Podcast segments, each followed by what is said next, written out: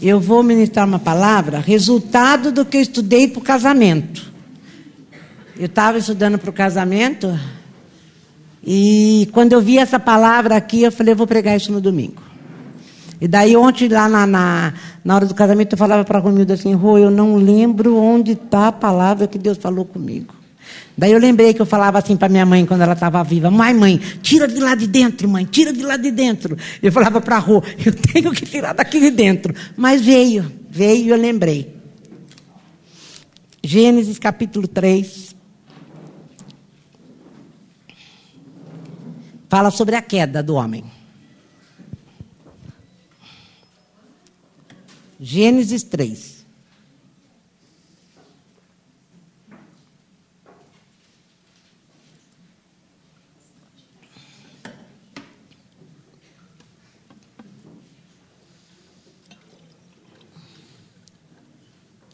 Um até o sete. Eu estou lendo aqui na, na mensagem, porque quando ele fala vendo, ele fala de uma outra maneira, que na realidade é o que significa ver mesmo. A serpente, ela era inteligente, o diabo, né? Era inteligente. Mais inteligente que qualquer outro animal selvagem que o Eterno havia criado. E ela disse à mulher: Será que eu entendi direito? Deus disse a vocês que não comessem de árvore alguma do jardim? Porque vocês sabem que havia muitas árvores, né? A mulher respondeu: Claro que não. Temos permissão para comer das árvores do jardim. Só com relação à árvore que está no meio do jardim foi que Deus disse: Não comam daquela árvore, nem mesmo toquem nela, senão vocês vão morrer. Então a serpente disse à mulher: Vocês não vão morrer. Deus sabe que no momento em que comerem daquela árvore, na outra, na outra tradução fala, você vai ver a diferença entre bem e mal. Que ele fala assim: no momento em que comerem daquela árvore, vocês vão perceber a realidade e serão como Deus, conhecerão todas as coisas, tanto mal quanto bem, tanto bem como mal. A mulher olhou para a árvore e percebeu, lá na outra pá, e viu. Então ela percebeu que o fruto era apetitoso. Pensando na possibilidade de conhecer todas as coisas, pegou o fruto, comeu e repartiu com o marido, e ele também comeu. Naquela mesma hora, os dois de fato, na outra tradução, viram. Aqui, na mesma hora, os dois de fato perceberam a realidade. Eles perceberam a realidade. Eu não quero falar a respeito do que aconteceu, porque isso já foi falado muitas vezes e é para outro dia. E eu vou falar o que, que aconteceu, por que aconteceu. Eu vou falar do efeito da queda. Eu vou falar, depois que aconteceu isso, que eles declararam independência, quebrou relacionamento com Deus, o que, que foi que fez que Eva foi seduzida dessa maneira por uma conversa mentirosa a respeito do que Deus tinha falado. Primeiro que ela pôs em dúvida a palavra de Deus, né? Mas o que foi que aconteceu? Eu pus aqui. Ainda hoje, o que corrompe o ser humano é o fascínio pelo engano e pela ilusão. É a mesma coisa. Ainda hoje, o diabo vem e a gente fica fascinado com o engano e com a ilusão. Daí a gente passa a perceber as coisas ou ver as coisas de acordo com aquilo que a gente está iludido ou enganado. Porque a gente não tem os olhos para ver a verdade. Que foi o que aconteceu na queda. Ainda hoje é a mesma coisa. Ainda hoje eu percebo a minha realidade de uma maneira que não é de Deus. Deus não está no negócio. Deus não está, mas eu estou tão iludido e tão enganado que eu vivo daquele jeito. Porque cada um vive de acordo com o que crê, não é? E é o que aconteceu com a Eva. Ela foi fazer aquilo que ela cria. Ela criou, ela cria que ela estava vendo verdade. Ela foi enganada e seduzida. E ainda hoje, gente, é a mesma coisa. Ainda hoje a gente vive seduzido e enganado. E nessa ilusão nossa, a gente passa a sentir coisas e a viver coisas que não tem nada a ver com a fé que a gente diz ter. Porque a gente diz que somos de Deus, vivemos o reino de Deus, que no reino de Deus as coisas são assim, assim, assado, e na hora que eu vou viver, eu vivo de acordo com o que eu estou percebendo. A minha realidade fica distorcida. Por isso que a gente vê um monte de crente dentro da igreja há 20, 30 anos, que vive de uma maneira totalmente diversa daquilo que a Bíblia diz. Porque foi enganado cedo, cedo. Está tá, tá vendo a realidade de uma forma totalmente diferente do que ela fala que crê. E lá em Romanos, como é que eu faço para sair dessa? Lá em Romanos 12.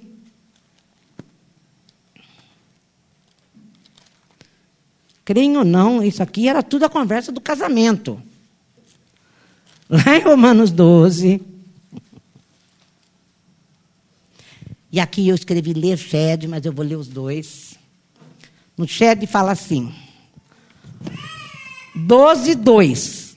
Não vos conformeis com esse século, mas transformai-vos pela renovação da vossa mente, para que experimenteis qual seja a boa, agradável e perfeita vontade de Deus.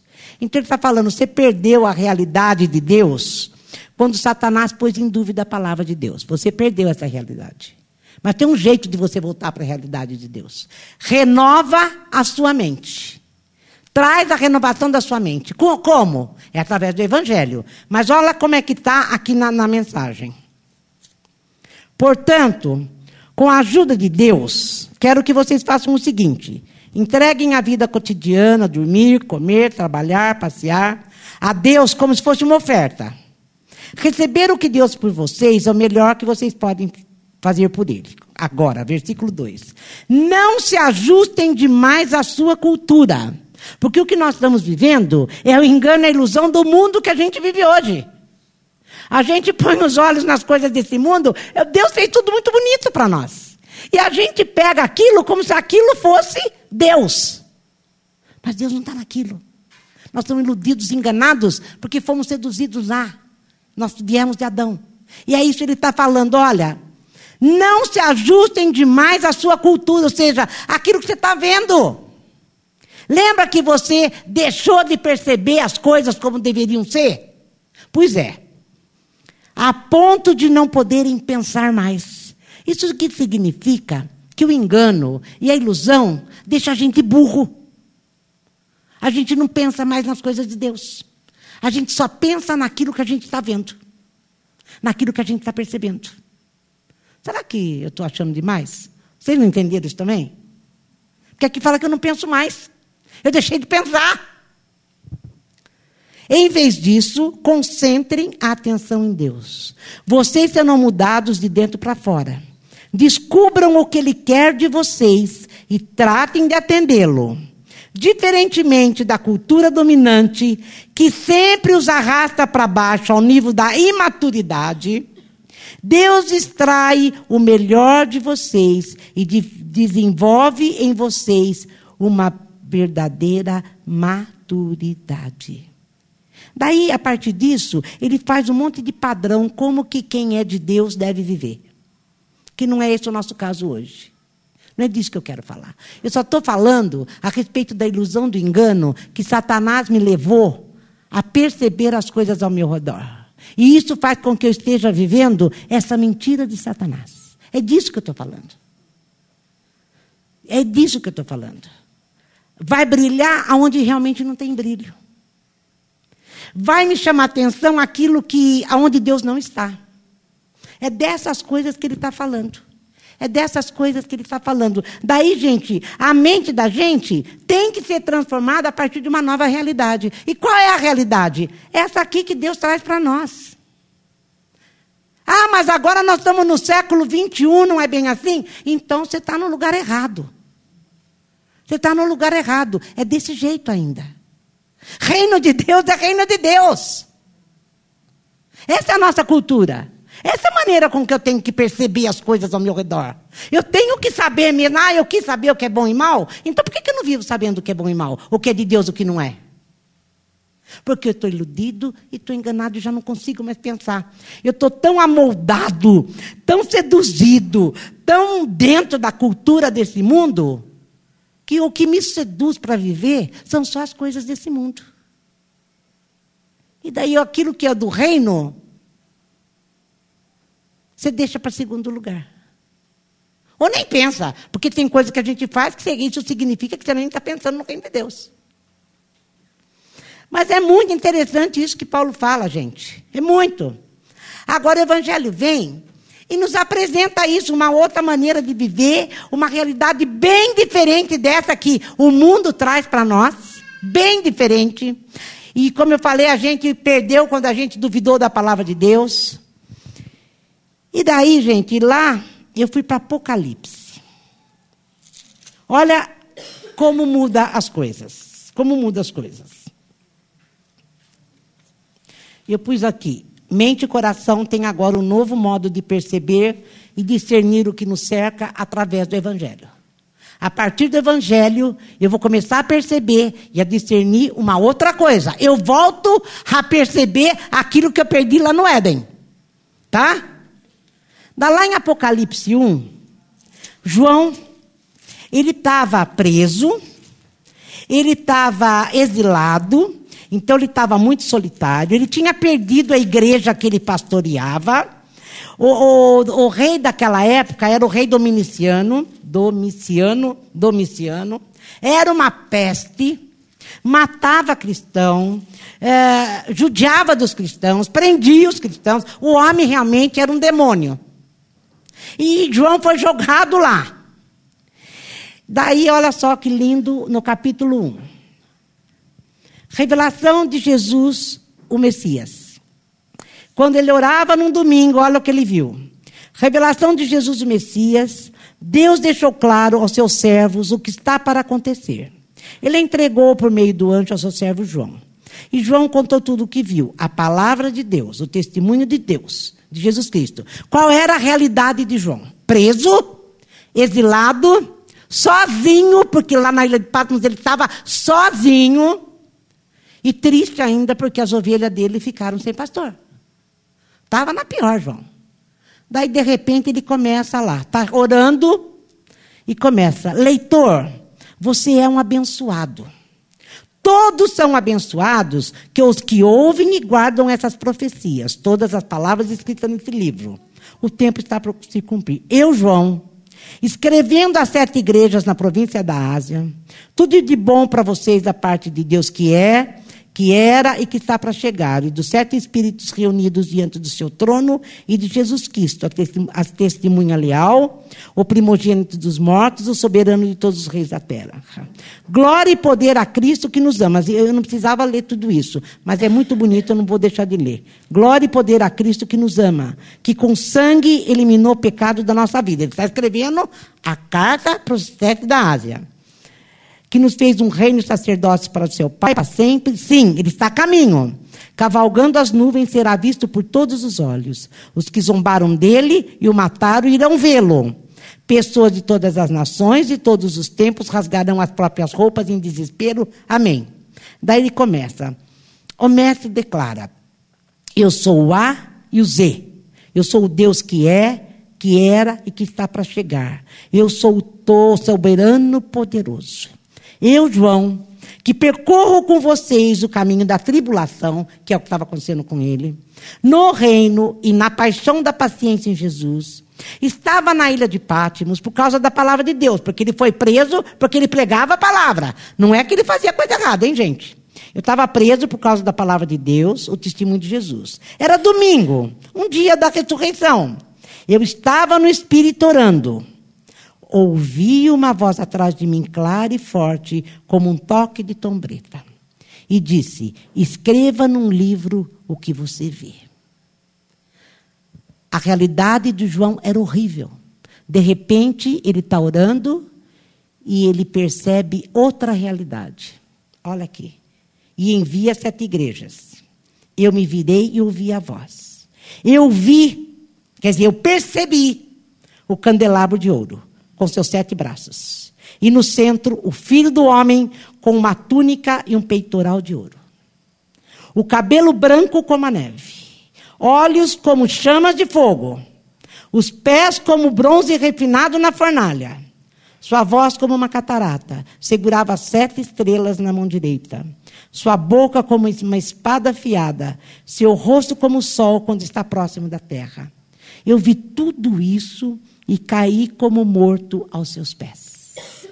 Sua mão direita me levantou e eu fiquei tranquilo quando ouvi a sua voz. Olha a realidade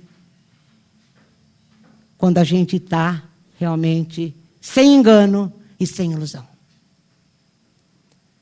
Não tenha medo, eu sou o primeiro e o último. Eu estou vivo, morri, mas voltei à vida e agora vivo para sempre. Vê essas chaves na minha mão?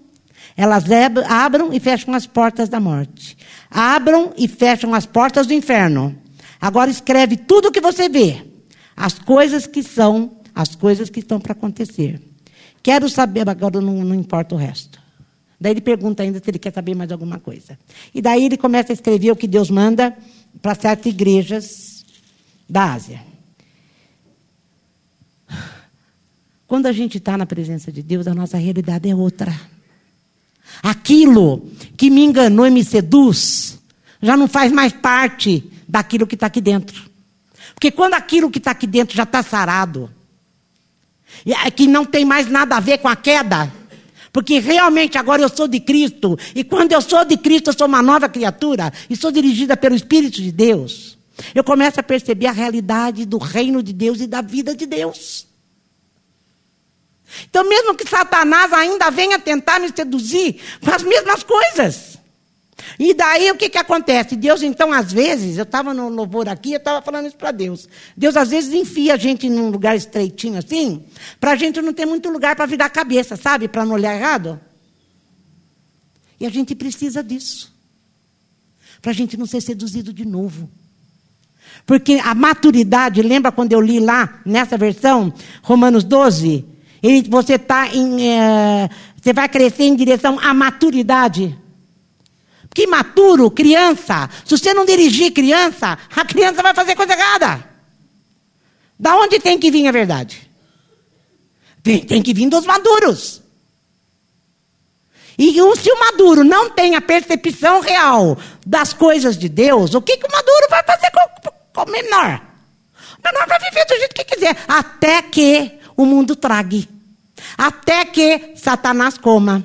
Até que ela passe a ter uma realidade de engano e de ilusão.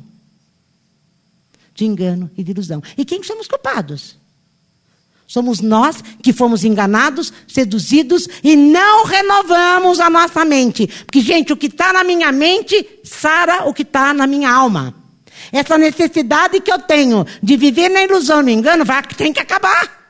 Eu sou uma nova criatura em Cristo. Eu sou de Cristo. Eu sei porque Cristo morreu. Ele veio justamente para me pôr no caminho da verdade. E a verdade são as verdades de Deus, não mais as nossas. Por incrível que pareça, eu estava preparando a pregação do casamento. Não é à toa que Deus fala comigo. E eu falei antes de descer, Deus, não é possível que o Senhor falou só comigo isso. Eu espero que cada um que esteja aqui nessa noite possa ser mexido com isso como eu fui. Eu estava lá no casamento o tempo todo, né, Rô? Eu falava, eu tenho que ir para casa porque eu tenho que ler aquilo que Deus falou comigo. Eu tenho que ler, porque eu não tinha lido. Eu fiquei a sexta, eu fui dormir na sexta, acordei de madrugada no sábado para arrumar o cabelo. E não deu tempo. Tá? E estava bonito. E aquilo ficou mexendo comigo. E Deus falando comigo. Num casamento, numa festa. Olha, está desde a queda. Você foi enganada. A tua realidade não é o que você está pensando. É a minha realidade agora. É a minha realidade, é o meu reino. É aquilo que João. João estava numa realidade horrível. Mas ele falou: Ô oh, gente, olha só o que eu vi. Olha só o que eu vi, eu estava orando. E ele apareceu para mim.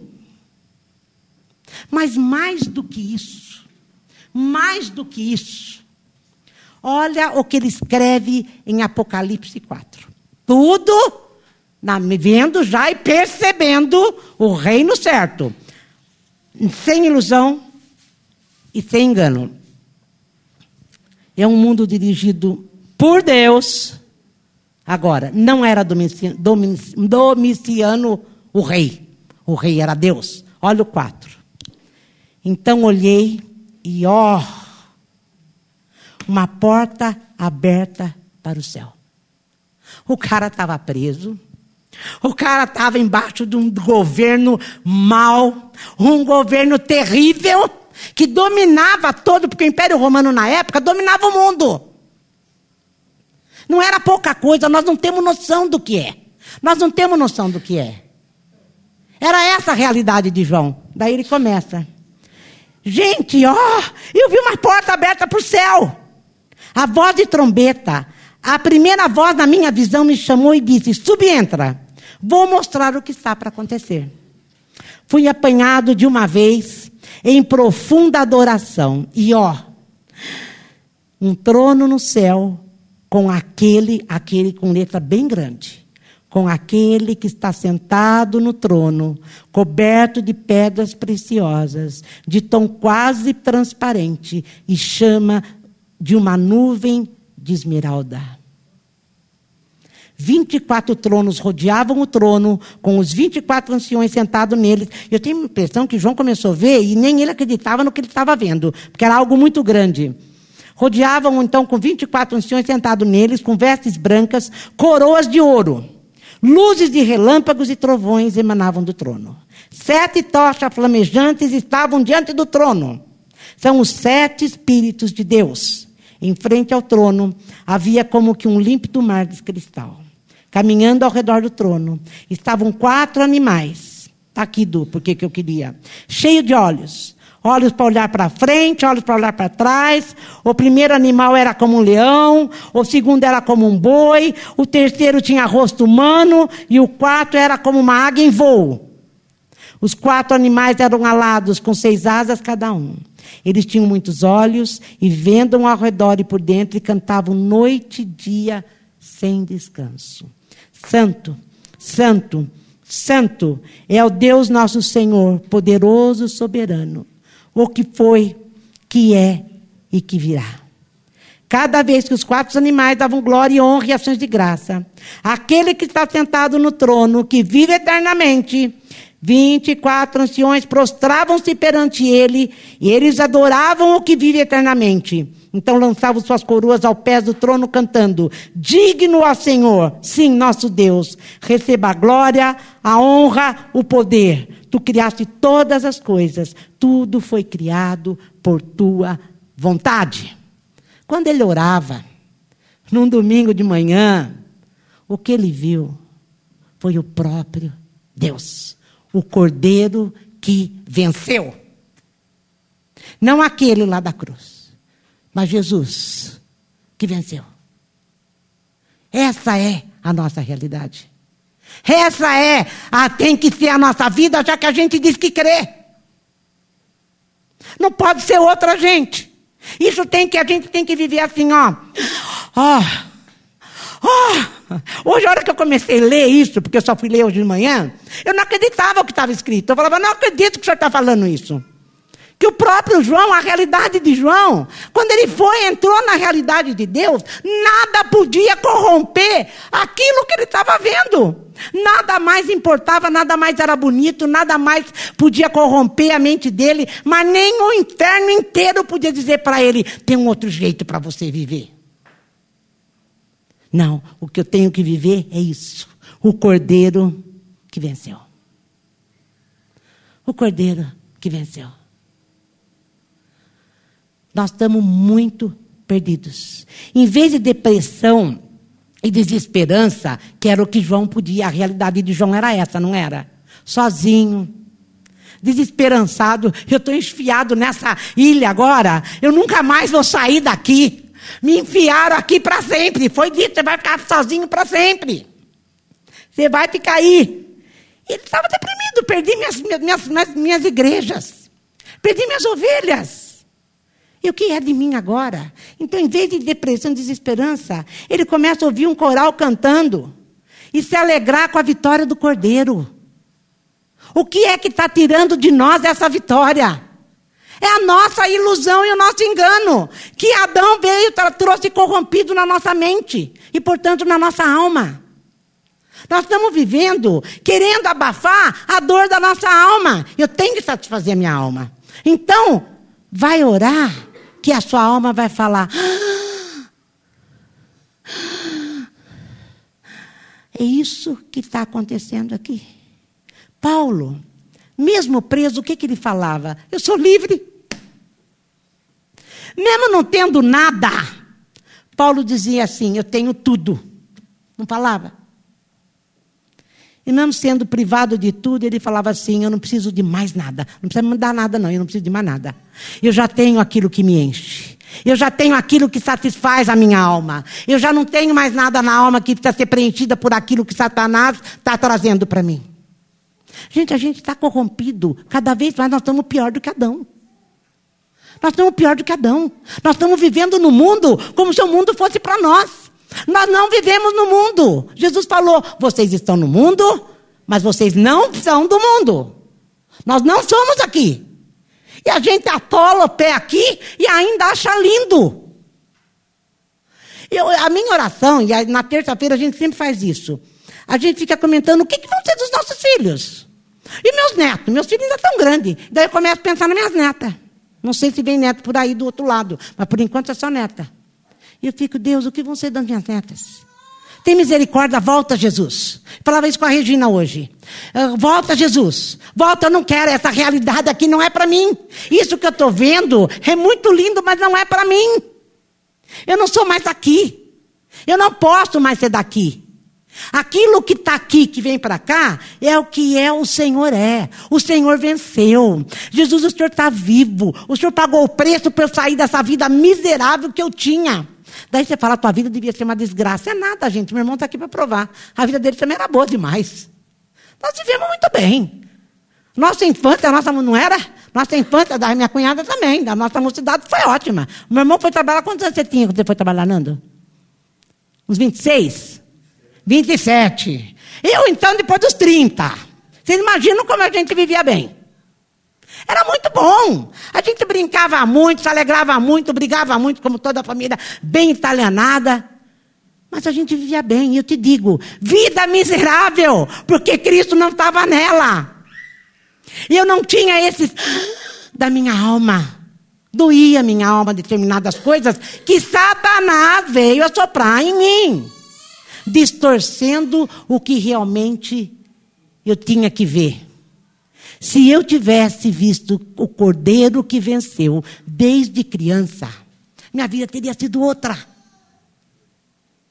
E o que, que a gente está fazendo? A gente foi seduzido. Ao contrário de Jeremias, porque Jeremias fala assim para Deus: Eu não quero mais pregar, não quero mais falar, mas fazer o quê? O Senhor me seduziu, seduzido fiquei. Jeremias foi seduzido pelo reino.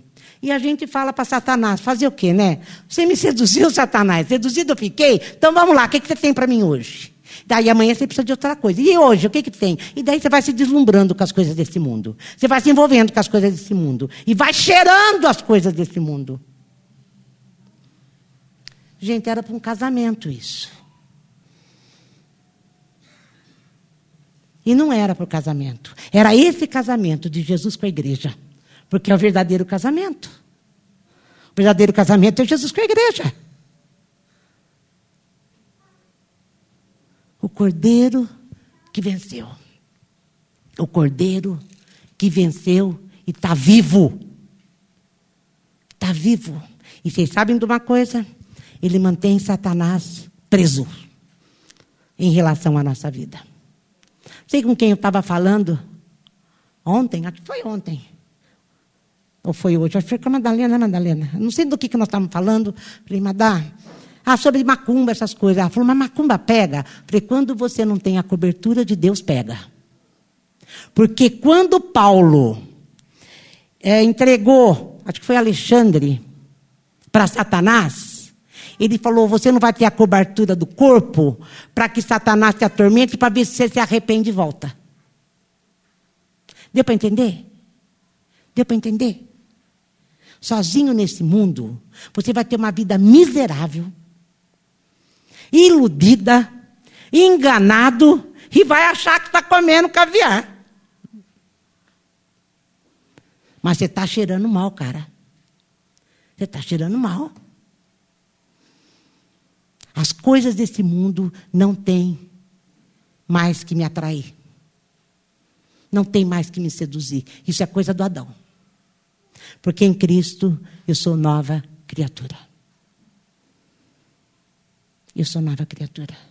Coisas velhas se passaram. A minha alma está renovada.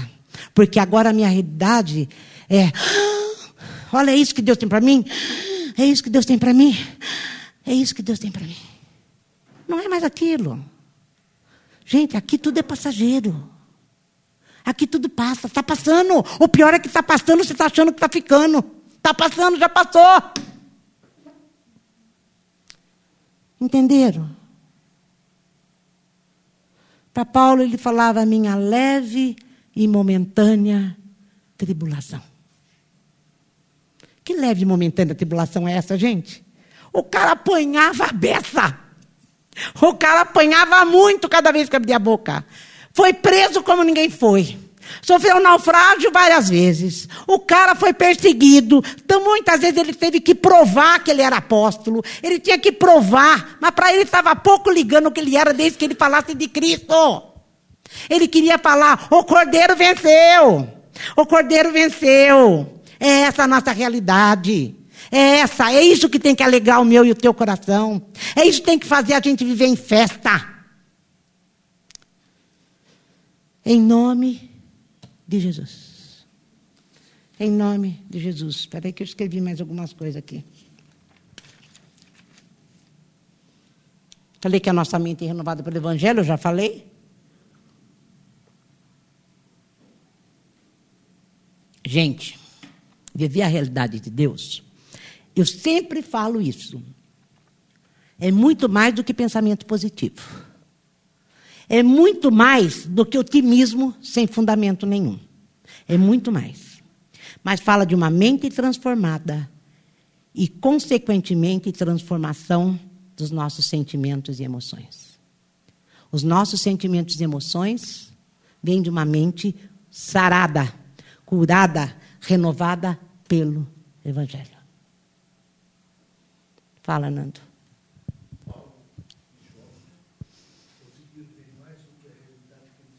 Sim, sim.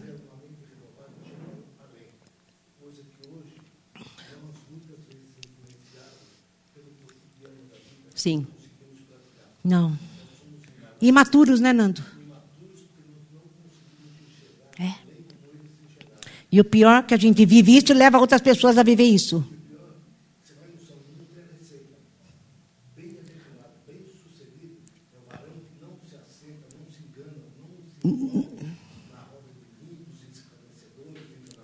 Mas está percebendo. E no coração. É isso aí, gente. Dia e noite, medita na lei de Deus. Isso tira a gente da realidade que a gente tem vivido. Que a gente tem vivido. Gente, nosso encontro com Cristo vai devolver para nós a humanidade que a gente perdeu no Éden. A gente deixou de ser gente. A gente, meu pai não era crente, virou na hora de morrer, na hora sim, uns cinco meses antes, né? Porque ele morreu já crente. E ele dizia: esse mundo é cão, lembra, Nando? A gente é desumano. Que humano nada, nós não temos mais nada de humano. Às vezes eu fico pensando que talvez ele visse coisas que eu não vi. Não é? Não enxergava como ele. Então, o que está faltando para nós? Renovação da nossa mente o Evangelho de Deus. Vamos levantar. Ah, mas eh, eu vou viver como todo mundo vive. Você não é todo mundo? Deus não te chamou para ser igual a todo mundo? Está falando para Evangelina isso. Que ele disse assim para Esther: Eu te chamei para essa hora e para esse propósito. E quando ele chama a gente para aquela hora e para aquele propósito, a gente não pode errar. Nós temos que olhar para Ele, porque olhando para Ele, é Ele que vai fazer, nós não temos nada para fazer. Quero que você cante essa música pensando nisso tudo que eu falei. E eu gostaria que quem sentisse, faz uma oração depois de que você ouvir essa música. Faz uma oração com a voz bem alta. Se quiser, eu dou um microfone, tá? Tá aqui, olha. Glória e poder a Cristo, que nos chama com o seu sangue, iluminou o pecado da nossa vida, que nos fez um reino sacerdote para o seu Pai, e Ele está a caminho. Sacerdote do trono da graça. No Velho Testamento, o sacerdote não podia se envolver com mais nada das coisas desse mundo. Ele não podia nem ter negócio e ganhar dinheiro. Porque tudo tinha que vir direto do Pai. O negócio dele era só servir a Deus. E aqui está dizendo que ele iluminou o pecado e nos fez sacerdotes. E aqui está dizendo que eu quero ser. Eu quero ir lá no trono da graça e adorar o Deus Criador. E eu te pergunto, como é que você vai lá hoje? Como é que vamos? Não é você, sou eu, todos nós. Como é que vamos? Como é que vamos? Se quiser, vem aqui que eu quero orar para você.